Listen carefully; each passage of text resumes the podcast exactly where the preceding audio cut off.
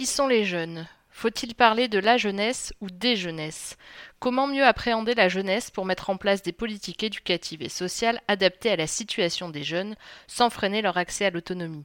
C'est tout l'objet de cet épisode des News du futur, tiré d'une table ronde qui a eu lieu le 11 avril 2022 à Futurible avec Camille Penny.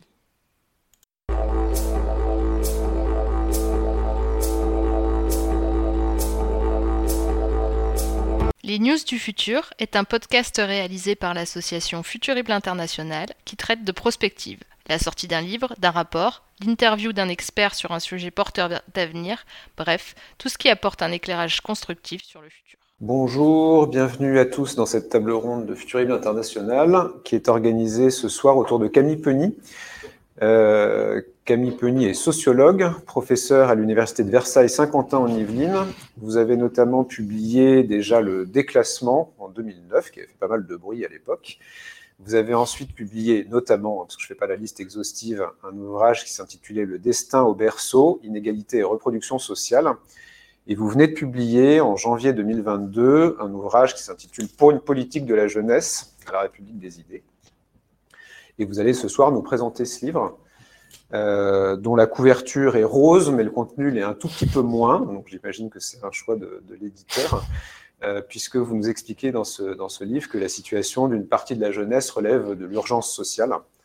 Donc vous allez euh, pouvoir nous expliquer ces, ces différents éléments et pourquoi est-ce que vous prenez donc une politique de la jeunesse, ce qui peut paraître comme étant encore un peu d'actualité dans cette, dans cette période d'élection. Donc, merci beaucoup à Camille Penny de nous avoir rejoints, euh, ce qui n'est pas forcément évident, je le disais, pour un lendemain d'élection. Et donc, merci à vous de bien vouloir nous présenter un petit peu quelles sont les idées clés de ce livre où vous prenez une politique de la jeunesse, tout en nous disant un petit peu que la jeunesse, ça n'existe pas complètement, mais quand même euh, qu'on peut essayer de bâtir une, politique dessus. Donc, on vous laisse nous expliquer tout cela, et puis ensuite, on rentre dans une discussion avec vous sur le sujet. D'accord, merci beaucoup euh, pour cette introduction. Bonjour à toutes et à tous, merci à Futurible pour, euh, pour cette invitation, euh, qui c'est vrai tombe un, un lendemain d'élection. Donc euh, quand on s'était parlé avec euh, François la semaine dernière, je lui avais demandé, mais est-ce que vous êtes certain qu'un lendemain d'élection, il y aura beaucoup de gens intéressés pour parler des, des politiques jeunesse? Mais en fait, l'ouvrage, le, j'avais terminé de l'écrire l'été dernier. Et puis c'est vrai que l'éditeur avait choisi de, le faire paraître euh, en début d'année, puisque vous connaissez peut-être cette petite collection de la République des idées au seuil. C'est une collection qui n'est pas si simple que ça euh, pour les chercheurs, puisqu'il faut écrire euh, clairement ce qui n'est pas toujours notre principale qualité. Et puis surtout, euh, il faut, euh, dans un dernier chapitre, esquisser des propositions en termes de politique publique, ce qui n'est pas non plus forcément l'exercice avec, euh, avec lequel nous sommes, nous sommes le plus à l'aise. Donc, euh, ce que je vais faire, c'est euh, vous présenter pendant euh, une quarantaine de minutes maximum pour qu'on ait le temps d'échanger ce que j'ai voulu faire dans ce livre. Et puis, je pourrais évidemment pas développer tous les points. Et donc, j'en je, ai choisi deux ou trois principaux. le point de départ de cet ouvrage, c'est que moi, je suis un sociologue, vous avez cité mes, travaux de thèse sur le déclassement, je suis un sociologue au départ qui travaille sur les questions de mobilité sociale. Et euh, quand on travaille euh, sur la mobilité sociale, on ne peut pas euh, ne pas parler de l'école, du système éducatif. Euh, et à mesure que je parlais du système éducatif et de l'école, j'ai été en quelque sorte tiré vers les questions de jeunesse, puisque évidemment, les politiques éducatives sont l'une des pierres essentielles de, de, ces politiques de jeunesse. Donc voilà pourquoi un, un questionnement sur la jeunesse. Le questionnement qui était au départ de, cet ouvrage, c'était une sorte de paradoxe que je vais essayer de, tirer un peu à l'extrême pour vous montrer quel était mon, état d'esprit. Mon point de départ, c'était de euh, considérer que la jeunesse était omniprésente dans le débat public, euh, d'une certaine manière du moins, ou en tout cas que lorsqu'il s'agissait d'accomplir un certain nombre de réformes, euh, la jeunesse était souvent utilisée comme argument pour justifier du bien fondé de, cette, de, de, ces réformes. Euh, on peut regarder par exemple les, discours des gouvernements successifs qui ont réformé le système des retraites. Un des éléments communs, euh, c'est à chaque fois le fait que l'on réforme ce système de retraite, on repousse par exemple l'âge de départ à la retraite au nom des générations futures pour sauver le système par répartition, pour que les générations futures puissent en bénéficier. Autre exemple, euh, la nécessité de rembourser la dette. Alors évidemment, tout a un peu changé avec euh, le Covid, mais en tout cas, avant la période de, de, Covid, euh, on, on, disait que les politiques qui visaient à réduire la dette étaient des politiques qui étaient menées en grande partie au nom des générations futures pour qu'on ne lègue pas aux générations futures nos dettes à rembourser. Donc, une jeunesse qui était omniprésente dans le débat public, au moins comme justification d'un certain nombre de politiques publiques, et en même temps une réalité euh, des politiques jeunesse qui était euh, largement décevante. Donc, avec l'éditeur, on a décidé d'appeler ce livre pour une politique de la jeunesse, ce qui peut paraître un petit peu euh, ambitieux et ce qui pourrait laisser sous-entendre que rien n'est fait pour la jeunesse en France. Ce qui est faux, évidemment. Euh, l'État, les collectivités territoriales, la puissance publique fait même beaucoup pour les jeunes. Mon argument, c'est qu'elle le fait de manière désordonnée, euh, qu'elle le fait euh, avec un millefeuille de dispositifs relativement illisibles et inefficaces à réduire les inégalités, j'y reviendrai, et inadapté selon moi aux problématiques du 21e siècle. Et si elle le fait en empilant des dispositifs, me semble-t-il, c'est parce que notre société n'a jamais pris vraiment le temps de réfléchir à ce que politiquement, philosophiquement presque, ce que devrait signifier le temps de la jeunesse. Euh, et donc mon point de départ, c'était celui-là.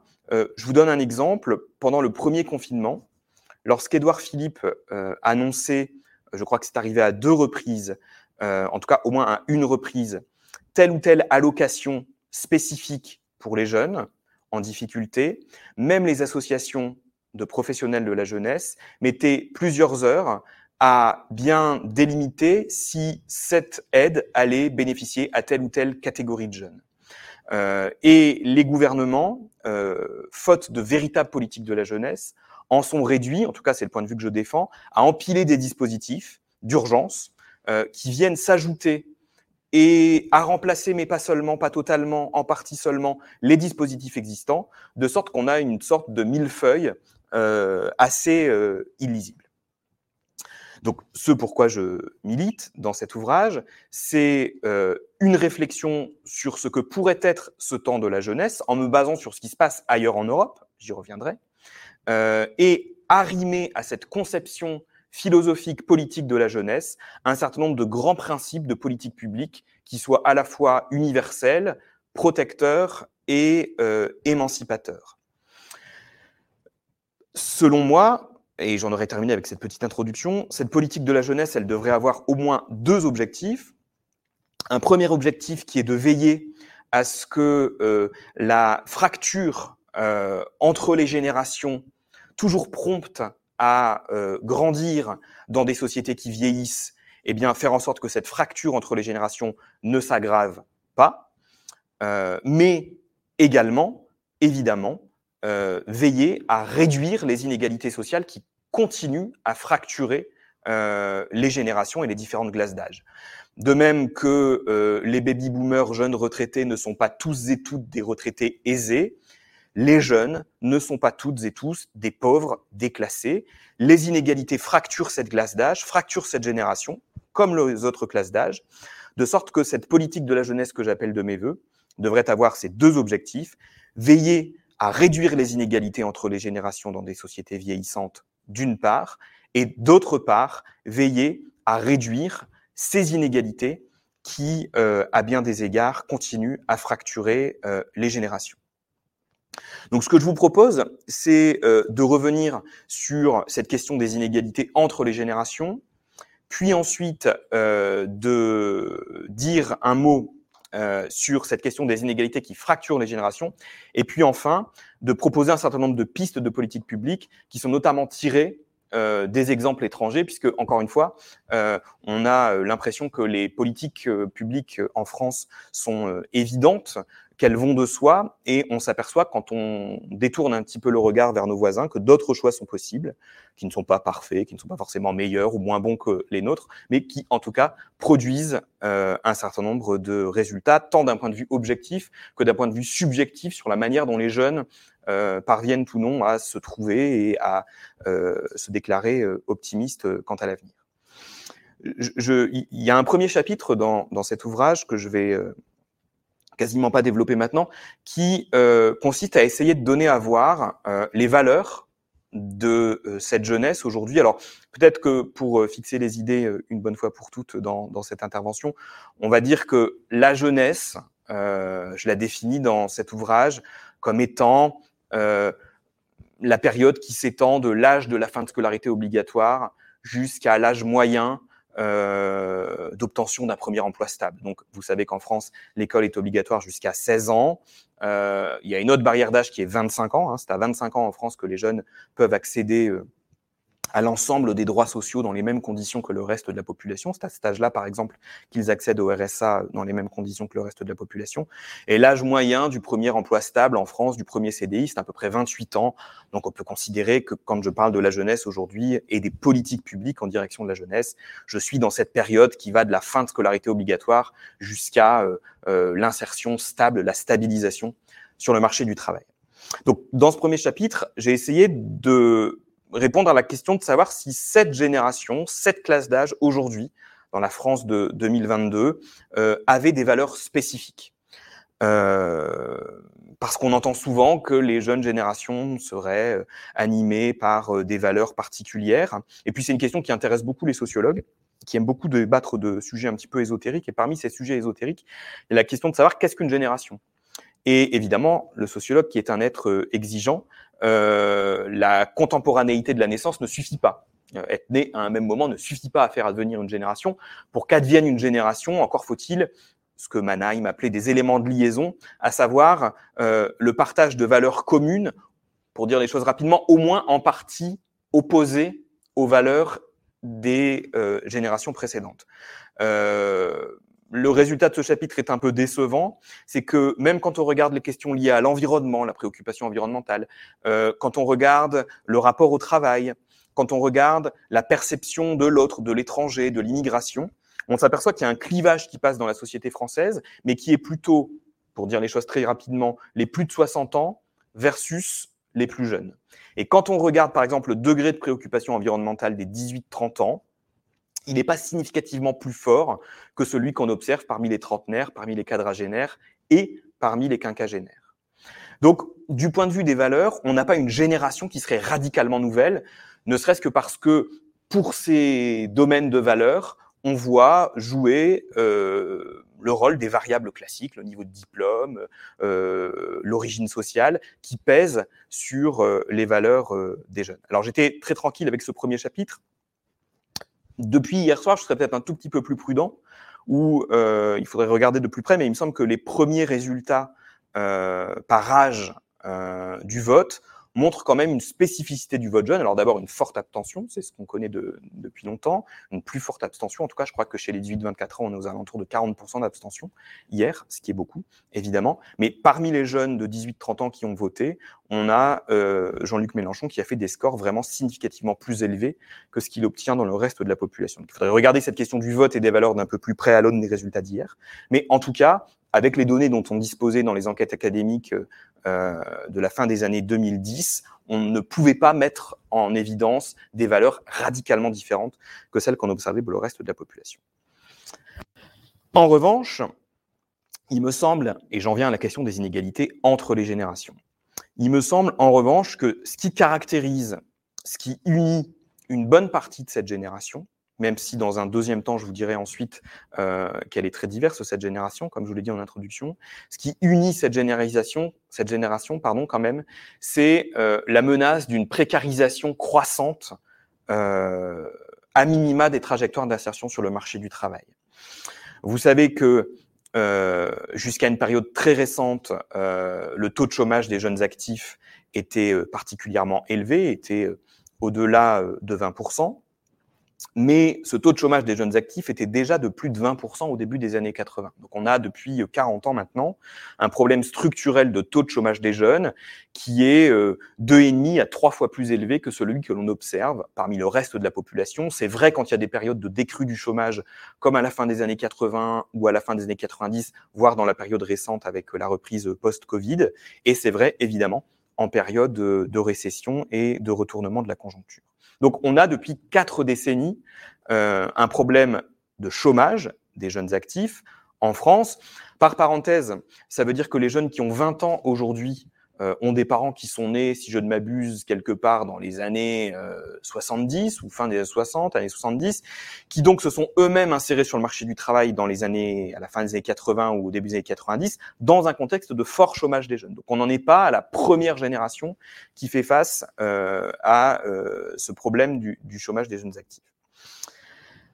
Ce qui continue à s'aggraver, par contre, ce qui a beaucoup changé entre les jeunes qui avaient 20 ans au début des années 80 et les jeunes qui ont 20 ans aujourd'hui, c'est la précarisation du contrat de travail.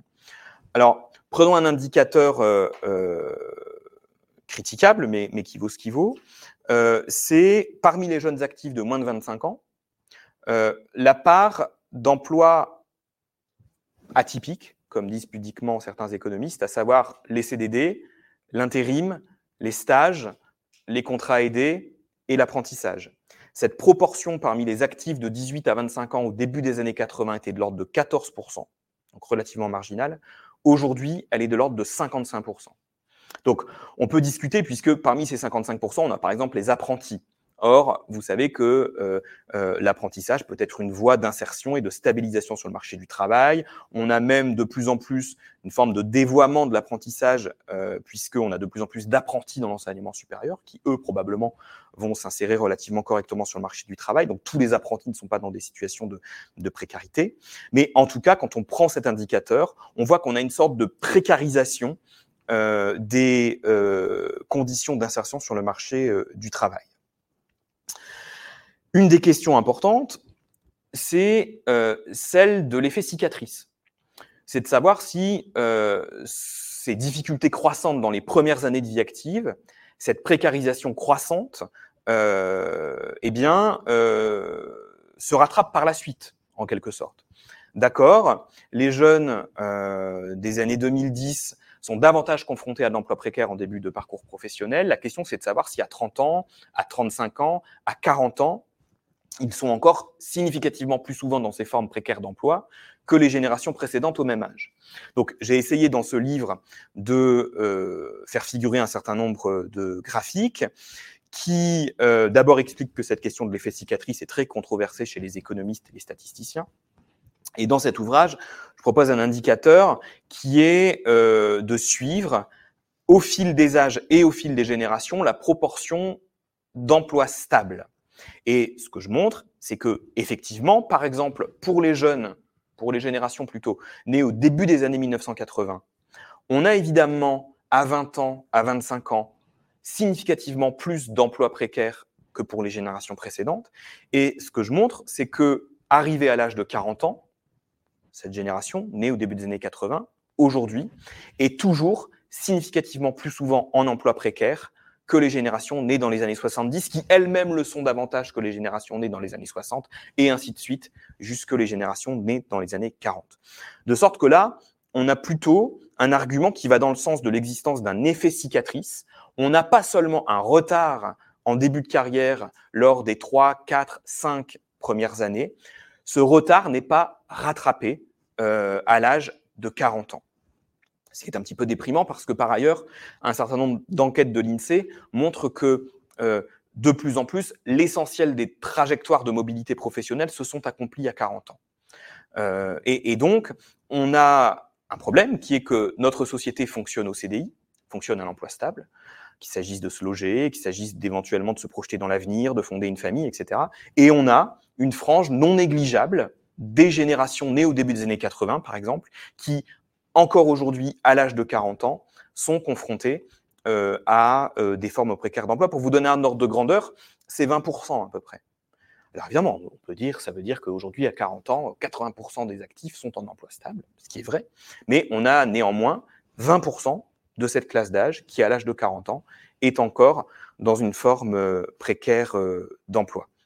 Alors évidemment, certains diront que parmi ces 20%, il y a euh, de l'emploi précaire choisi, que toutes les précarités ne se valent pas, que d'avoir un CDD de trois ans dans la fonction publique, c'est pas la même chose que d'avoir un contrat d'un mois chez McDonald's, etc. Ce qui est tout à fait vrai. Mais en tout cas, quand on regarde euh, l'évolution dans le temps, on a un accroissement significatif de cette proportion euh, d'emplois précaires.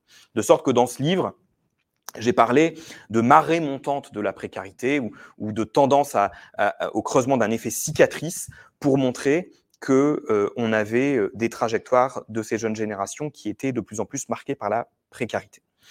Euh, évidemment, ce que je dis à la fin de ce chapitre, c'est que ce constat moyen ne veut pas dire grand-chose. c'est que les diplômés, et singulièrement les diplômés de l'enseignement supérieur, et parmi eux particulièrement les diplômés de l'enseignement supérieur long, sont protégés de ces formes de précarisation.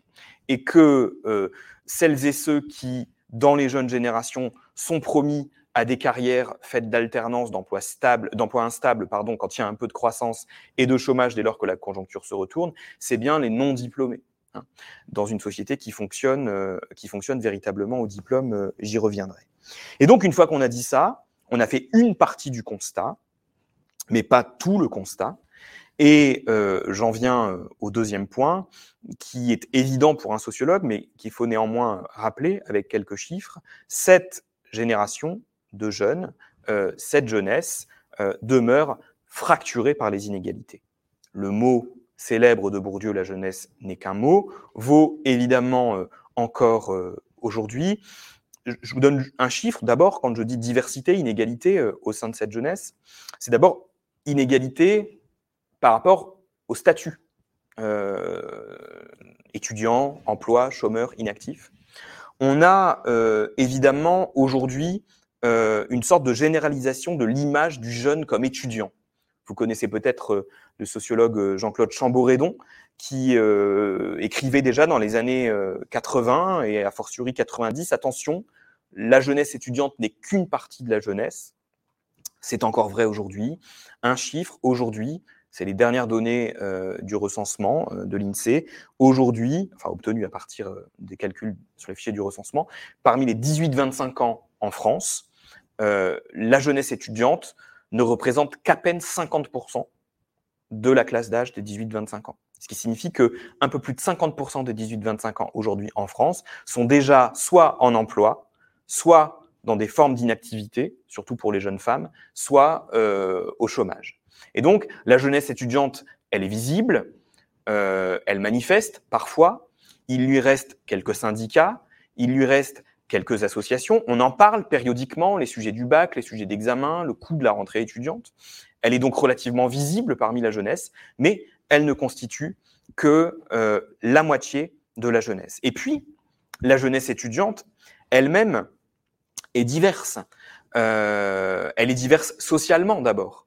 Euh, aujourd'hui, euh, pour vous donner un ordre de grandeur, si on prend l'ensemble des, des, étudiants de l'enseignement supérieur, toutes filières confondues, on a à peu près 2,8 millions d'étudiants en France.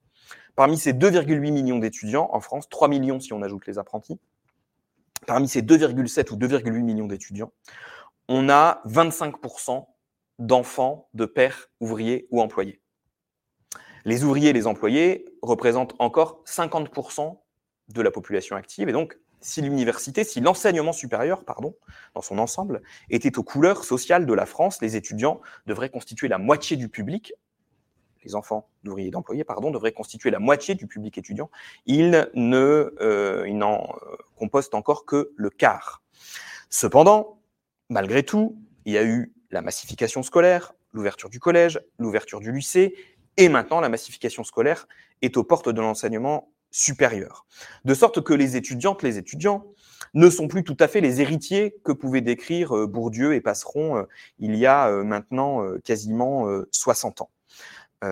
on a vu, par exemple, pendant le premier confinement, des étudiantes, des étudiants qui étaient contraints d'aller faire la queue dans les banques alimentaires pour se nourrir. On a vu des étudiants tributaires des repas au Crous euh, gratuit ou à 1 euro pendant euh, la période de, pandémie. Pourquoi? Parce qu'arrive dans l'enseignement supérieur, et singulièrement dans les premiers cycles universitaires, pour le coup euh, totalement invisibles, dont on se moque assez largement, des étudiants dans une situation de grande précarité, contraints de travailler pour financer leurs études, et qui, dans cette période de confinement, étaient privés de leur emploi et avaient des difficultés pour se nourrir. Loin de moi l'idée de dire que tous les étudiants vont mal. Au contraire, heureusement, beaucoup d'étudiants vont bien. Cette frange très précaire des étudiants est une frange minoritaire. Néanmoins, ça fait 12 ans ou 13 ans que j'enseigne à l'université. Je vois cette petite frange d'étudiants en grande difficulté sociale euh, grandir. Elle est minoritaire, voire très minoritaire. Néanmoins, elle existe et elle grandit. Donc, même la jeunesse étudiante est diverse. Et puis, au-delà de ces différences euh, de statut, euh, la jeunesse est une classe d'âge qui est marquée par un certain nombre de clivages, liés bien sûr à l'origine sociale, euh, liés à l'origine euh, ethnique ou à l'origine ethno-raciale, liés au territoire sur lequel elle naît, sur lequel elle grandit, euh, les jeunes ruraux ont fait l'objet récemment de deux très belles enquêtes de thèse, euh, l'une par le sociologue Benoît Cocard, plutôt sur les jeunes hommes des milieux ruraux, l'autre par euh, Yael Amslem Mingui, sur plutôt les jeunes femmes de milieu rural, qui montrent que les jeunes ruraux font face à des problématiques particulières si on les compare aux jeunes urbains. Et puis euh, le genre aussi vient modeler les trajectoires. Lorsque l'on compare ces deux travaux que je viens de citer, on s'aperçoit que c'est pas tout à fait la même chose d'être un jeune garçon en milieu rural que d'être euh, une jeune fille euh, en milieu rural. Et puis être un jeune dans une cité populaire, comme on dit pudiquement, être un jeune d'origine étrangère, même lointaine, euh, être descendant d'immigrés, même lointains, expose par exemple à un certain nombre de discriminations qui ont été attestées par l'enquête Théo euh, de l'INED. Donc on voit bien que euh, tous les jeunes ne sont pas pauvres et déclassés, tous les pauvres, tous les jeunes ne sont pas aisés et étudiants. Cette jeunesse, elle est traversée par un certain nombre de clivages et la meilleure preuve que euh, la jeunesse est traversée par ces clivages, c'est la reproduction des inégalités. Euh, cette reproduction des inégalités, j'y reviendrai, qui est relativement forte en France, montre que les avantages sociaux ou les désavantages sociaux dont bénéficient ou dont pâtissent les jeunes sont encore assez largement hérités euh, des générations précédentes. Euh, on a donc en France une situation dans laquelle la mobilité sociale, même si elle est forte, a cessé de progresser depuis 30 ou 40 ans, de sorte que comparé à un certain nombre de pays européens, nous sommes marqués par une relativement forte reproduction euh, des inégalités. Donc, si vous voulez, il me semble que si euh, l'on cherche à tracer les grandes lignes d'une véritable politique de la jeunesse, il faut garder en tête deux exigences, hein, je le répète une dernière fois, réduire les inégalités entre les générations et se donner les moyens de réduire ces inégalités qui fracturent euh, les générations. Pour le dire de manière un petit peu provocatrice à la sociologue, on pourrait dire que voilà, il y a les générations, bien sûr, mais il y a aussi les classes sociales qui continuent à fracturer euh, les différentes euh, générations. L'un des meilleurs exemples de cette transmission des inégalités, c'est euh, la pauvreté. On sait, malheureusement, euh, allais-je dire, que les jeunes adultes pauvres ont souvent été des enfants pauvres et euh, leur probabilité de véritablement sortir de la pauvreté lors de leur trajectoire de vie est plus faible que dans d'autres pays, comme l'ont montré beaucoup d'études de l'OCDE que je cite scrupuleusement dans cet ouvrage à l'appui de mon propos. Alors, voilà pour ce constat euh, un peu rapide, et encore une fois, je, pourrais répondre à vos questions avec plaisir dans, la discussion. Il me reste euh, une quinzaine de minutes pour euh, parler des grandes lignes que l'on pourrait esquisser. Pour ce faire, dans le quatrième chapitre de, de cet ouvrage que j'ai intitulé de manière un petit peu lapidaire Plus d'État, moins de famille, pour ce faire, j'ai regardé ce qui se passe à l'étranger et notamment en lisant les travaux de deux collègues qui ont euh, réalisé euh, de superbes enquêtes comparatives sur ce que signifiait devenir adulte en Europe. Donc, il y a d'une part le livre de Cécile Van de Velde qui date de la fin de la décennie 2000, qui s'appelle Devenir adulte en Europe, où euh, elle s'est posé la question de l'expérience du devenir adulte au Danemark, en Espagne, au Royaume-Uni et en France. Et le travail plus récemment d'un politiste, Tom Chevalier, qui a comparé les différents types de citoyenneté socio-économique des jeunes en Europe euh, en dressant une typologie des euh, politiques publiques et des types de euh, citoyenneté. Je vous résume juste d'un mot d'abord, dans l'ordre chronologique, l'ouvrage de Cécile Van de. La question qu'elle se pose, c'est finalement, c'est quoi l'expérience de la jeunesse dans ces quatre pays européens? Et qu'est-ce que ça signifie de devenir adulte dans ces quatre pays européens? Elle montre qu'au Danemark, la jeunesse est considérée comme le temps long de l'expérimentation. Lorsqu'on interroge les jeunes Danois sur l'âge de fin de la jeunesse, ils répondent des âges très élevés, souvent au-delà de 30 ans. Et pour dire les choses rapidement, parce qu'on a peu de temps, ce qui code, selon Cécile Van de Velde et selon les jeunes Danois interrogés à l'époque, véritablement la fin de la jeunesse, c'est l'arrivée du premier enfant, souvent bien après 30 ans. Et lorsqu'on interroge les jeunes Danois sur ce que ça signifie être jeune, leur définition de la jeunesse, c'est le temps de l'expérimentation c'est le temps de la multiplication des expériences, c'est la possibilité de revenir en arrière, de se tromper, de changer de voie, etc. Tout cela est permis par deux choses. D'abord, une émancipation précoce de la famille, mais qui est culturellement euh, euh, transmise dès le plus jeune âge. Euh, et par ailleurs, c'est surtout permis par une institutionnalisation très forte des politiques publiques et par une très forte intervention de l'État les jeunes sont considérés par l'État comme des adultes et comme des citoyens à part entière dès l'âge de 18 ans. Et par exemple, les jeunes danois qui souhaitent se former dans l'enseignement supérieur bénéficient toutes et tous de 6 ans de formation payés par l'État de l'ordre de 750 euros par mois, quelle que soit l'origine sociale, quel que soit le niveau de revenu des parents. C'est une allocation étudiante universelle. Donc, dans les pays du nord de l'Europe, on considère que cet âge de la vie, c'est l'État qui doit s'en mêler. Dans les pays libéraux, sans surprise, comme le Royaume-Uni, qu'elle a étudié plus particulièrement, on ne fait pas confiance à l'État, on fait confiance au marché. Le marché, c'est le marché financier. Les jeunes s'endettent pour payer des études très onéreuses et les jeunes travaillent précocement, ce qui se traduit par un taux de poursuite d'études beaucoup plus faible que ce qu'on observe dans les pays du nord de l'Europe et ce qui euh, se traduit par un travail étudiant encore plus fréquent que euh, dans les autres pays. Mais euh, dans la culture libérale, lorsqu'elle interroge les jeunes Britanniques, devenir adulte, c'est s'assumer. Hein. elle résume chaque expérience de la jeunesse par un verbe pronominal, je crois que c'est comme ça qu'on dit. Donc au Danemark, c'est se trouver. Au Royaume-Uni, c'est s'assumer.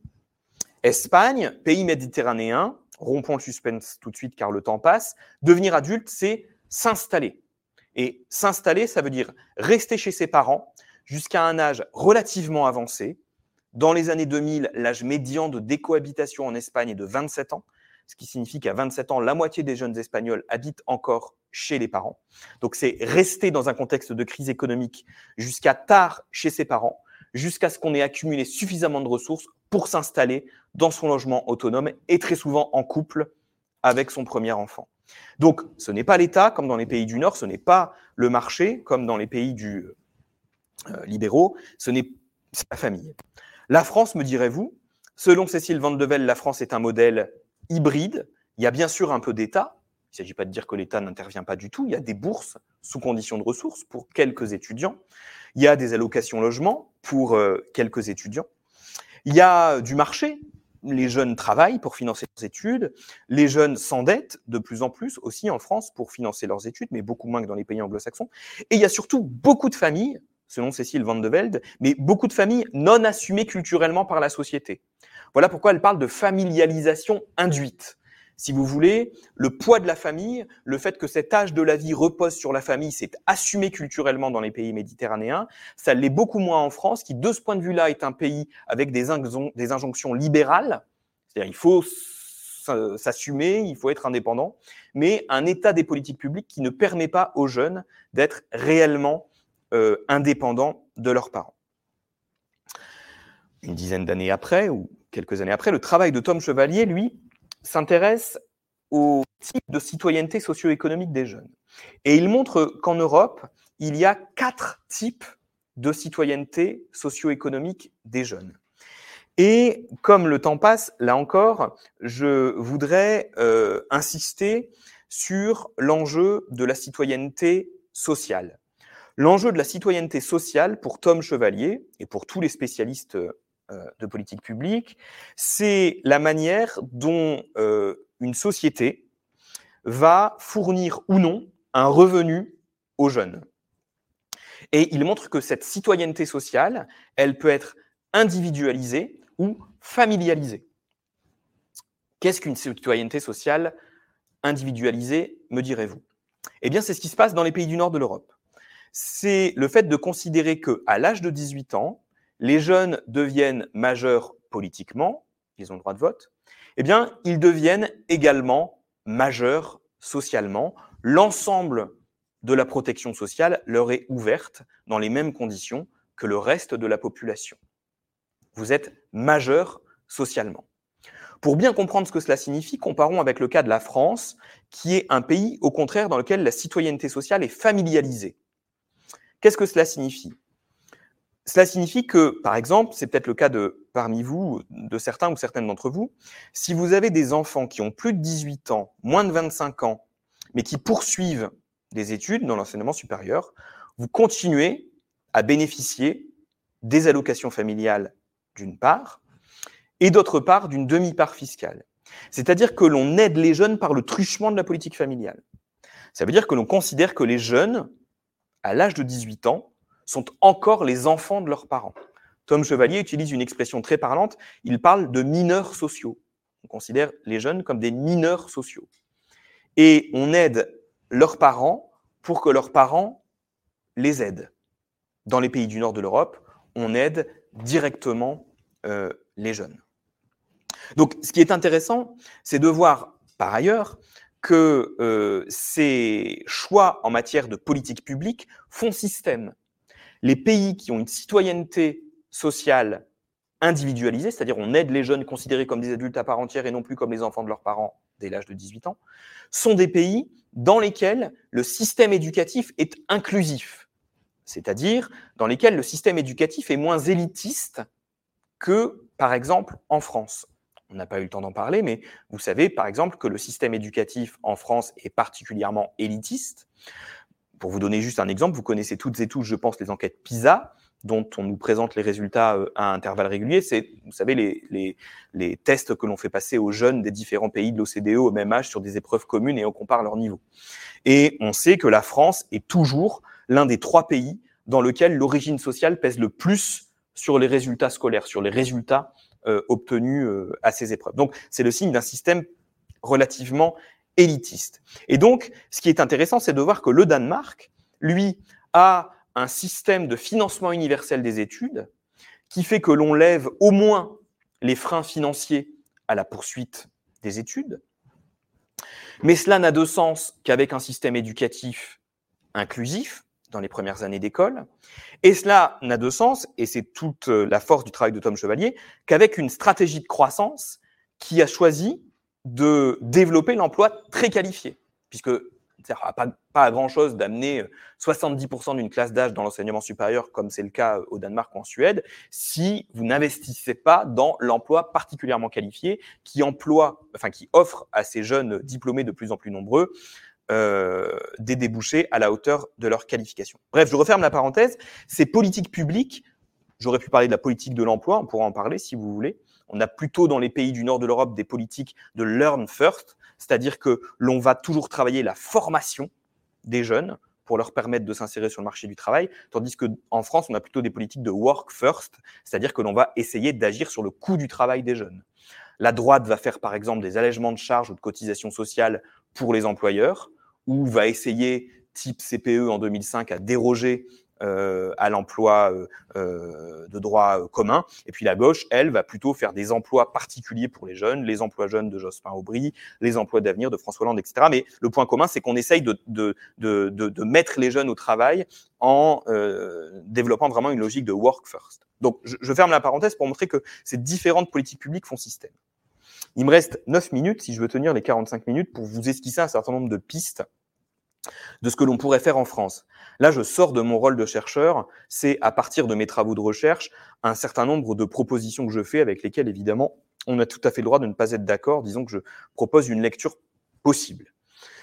Il me semble que dans des sociétés du 21e siècle, dans lesquelles euh, nous allons travailler jusqu'à un âge de plus en plus avancé parce que nous allons vivre euh, jusqu'à un âge de plus en plus avancé, si je reprends la rhétorique en vogue. Il ne me semble donc pas raisonnable de continuer à avoir un temps de la jeunesse qui, en France plus, qu'ailleurs, est un temps qui est vécu dans l'angoisse de l'insertion.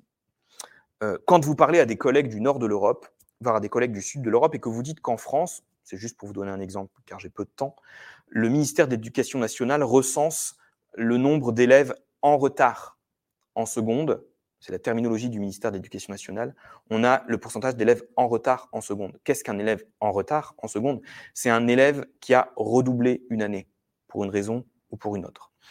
Et donc, ça montre bien que les jeunes Français, on le sait, à partir de plein d'enquêtes, vivent cette période comme étant véritablement euh, une angoisse de l'insertion. Je vous ai dit que Cécile Van de Velde disait que les jeunes Danois cherchaient à se trouver, que les jeunes Anglais cherchaient à s'assumer, que les jeunes Espagnols cherchaient à s'installer. Je ne vous ai pas dit le verbe pronominal qu'elle utilise pour la France. Les jeunes Français sont obsédés, dit-elle, par le fait de s'insérer. Voilà et de s'insérer. Pourquoi? Et de se dépêcher de s'insérer. Pourquoi? Parce que cette période est vécue à la charge de la famille. Et donc, effectivement, se réorienter dans l'enseignement supérieur, par exemple, c'est éventuellement perdre une année. C'est une année coûteuse pour les parents, pour les familles, pour les étudiants qui ont relativement peu de moyens. Et donc les jeunes Français vivent leur jeunesse dans cette angoisse de l'insertion.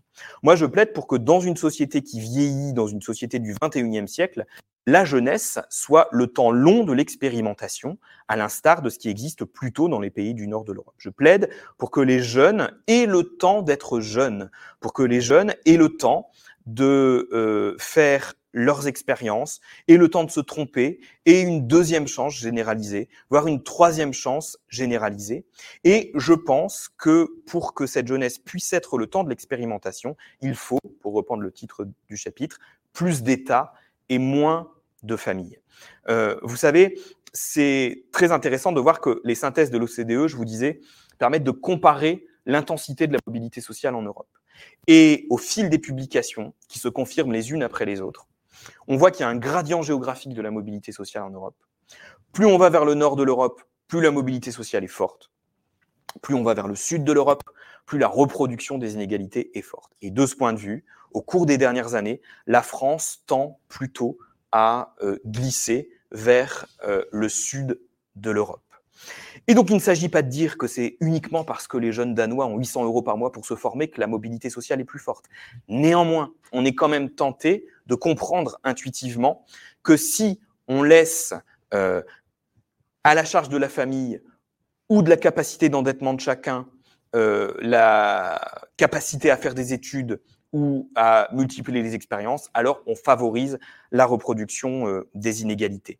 Et puis ce qui est très intéressant, c'est qu'on voit enquête après enquête que les jeunesses des pays du nord de l'Europe sont toujours les plus optimistes. Alors là, de deux choses l'une. Soit on a une explication culturaliste qui consiste à dire que c'est comme ça. Dans les pays du nord, les gens sont optimistes, et dans les pays du sud, les euh, gens euh, sont insatisfaits et râleurs. Soit on fait des sciences sociales, et on essaye de faire le lien avec les politiques publiques qui sont menées. Et on peut penser que euh, lorsque les jeunes Français sont quasiment les plus nombreux en Europe avec les jeunes Espagnols et les jeunes Portugais à dire que la société dans laquelle ils vivent ne leur laisse pas la possibilité de faire réellement leurs preuves, eh bien on peut penser qu'il y a un lien avec euh, euh, les politiques publiques relativement déficientes. Quand je dis plus à moins de familles, je défends l'idée selon laquelle euh, la jeunesse est un âge fragile de l'existence. Euh, la jeunesse est un âge fragile de l'existence parce que dans des sociétés qui vieillissent, dans des sociétés où euh, le début de parcours professionnel se précarise de manière croissante, il faut protéger ce temps de la jeunesse. Alors avant le scandale Orpea, j'avais beau jeu de dire aujourd'hui en France, c'est encore plus vrai aujourd'hui me semble-t-il, tout le monde, quelles que soient ses obédiences théoriques, politiques, euh, philosophiques, tout ce que vous voulez, tout le monde est à peu près d'accord pour dire que la prise en charge du grand âge, de la dépendance, ne peut pas être laissée à la seule charge de la famille ou à la seule charge euh, de, euh, du marché. Eh bien, il me semble que c'est la même chose pour la jeunesse. C'est un autre âge fragile de l'existence et on ne peut pas le laisser seulement à la famille ou au marché. D'autant que, Tom Chevalier l'a bien montré dans d'autres articles, ça a un effet sur la défiance des jeunes. On a parlé euh, de l'abstention euh, des jeunes euh, à nouveau hier. On voit que la défiance dans les institutions chez les jeunes est beaucoup plus présente dans les pays du sud de l'Europe et qu'elle n'est pas sans lien avec le type de politique publique. Il y a beaucoup de travaux qui sont faits aujourd'hui par des politistes, des sociologues autour des public policy feedback, ce que les politiques publiques font aux individus et à la manière dont ils se projettent dans les institutions euh, ou, dans l'avenir. C'est un champ de recherche passionnant qui montre que les politiques publiques ne sont pas sans effet sur un certain nombre de dynamiques euh, que, l'on observe. Je termine les trois minutes qui me restent pour respecter mes 45 minutes par juste vous montrer euh, en quoi s'inspirer du modèle danois pour le financement des études pourrait être une bonne chose et une chose faisable à moyen terme. Je vous l'ai dit, tous les jeunes Danois, quelle que soit leur origine sociale, quel que soit le niveau de revenu de leurs parents, euh, bénéficient de 750 euros par mois pendant 6 ans pour se former s'ils le souhaitent. Terra Nova, le think tank Terra Nova, au début des années 2010, avait chiffré, dans le cas français, ce que cela coûterait que de faire 4 ans payer 500 euros. Donc on n'est pas sur le modèle danois. Il avait chiffré, Terra Nova, ce think tank, à 5 milliards nets par an pour le budget de l'État, le coût de cette allocation. Pourquoi si peu, ai-je envie de dire? Euh, D'abord parce que euh, vous faites un bon paquet d'économies en matière de politique familiale. C'est-à-dire que si vous aidez les jeunes directement, vous cessez par exemple de verser une demi-part fiscale aux parents au-delà de 18 ans. Vous cessez de leur verser les allocations familiales, etc. Donc, vous faites un certain nombre d'économies et tout mis bout à bout, c'est à peu près 5 milliards d'euros euh, pour, pour le budget de l'État. Donc, évidemment, si on voulait aller vers 800 euros par mois et sur 5 ans, par exemple, on serait euh, bien au-delà de cette somme. Mais je pense qu'à moyen terme, c'est pas quelque chose qui est inabsorbable pour le budget de l'État. Et je pense que le principal obstacle n'est pas financier à moyen terme, mais il est idéologique. Puisque je souhaite bon courage au candidat ou à la candidate à l'élection présidentielle qui un jour assumerait de dire écoutez, parents, on arrête de vous verser une demi-part fiscale au-delà de 18 ans, on arrête de vous donner des allocations familiales. Par contre, on va aider vos jeunes. Je ne suis pas sûr que ce soit très vendeur politiquement. Je pense qu'il y a une certaine euh, rupture euh, euh, presque philosophique à avoir, mais je pense que c'est plus ça l'obstacle qu'un obstacle financier réellement. Pourquoi universel enfin? Pourquoi aller donner 800 euros à tout le monde alors que des jeunes n'en ont probablement pas besoin? Je vous dirais pour deux raisons. D'abord parce qu'il en va de la conception de la jeunesse que l'on a.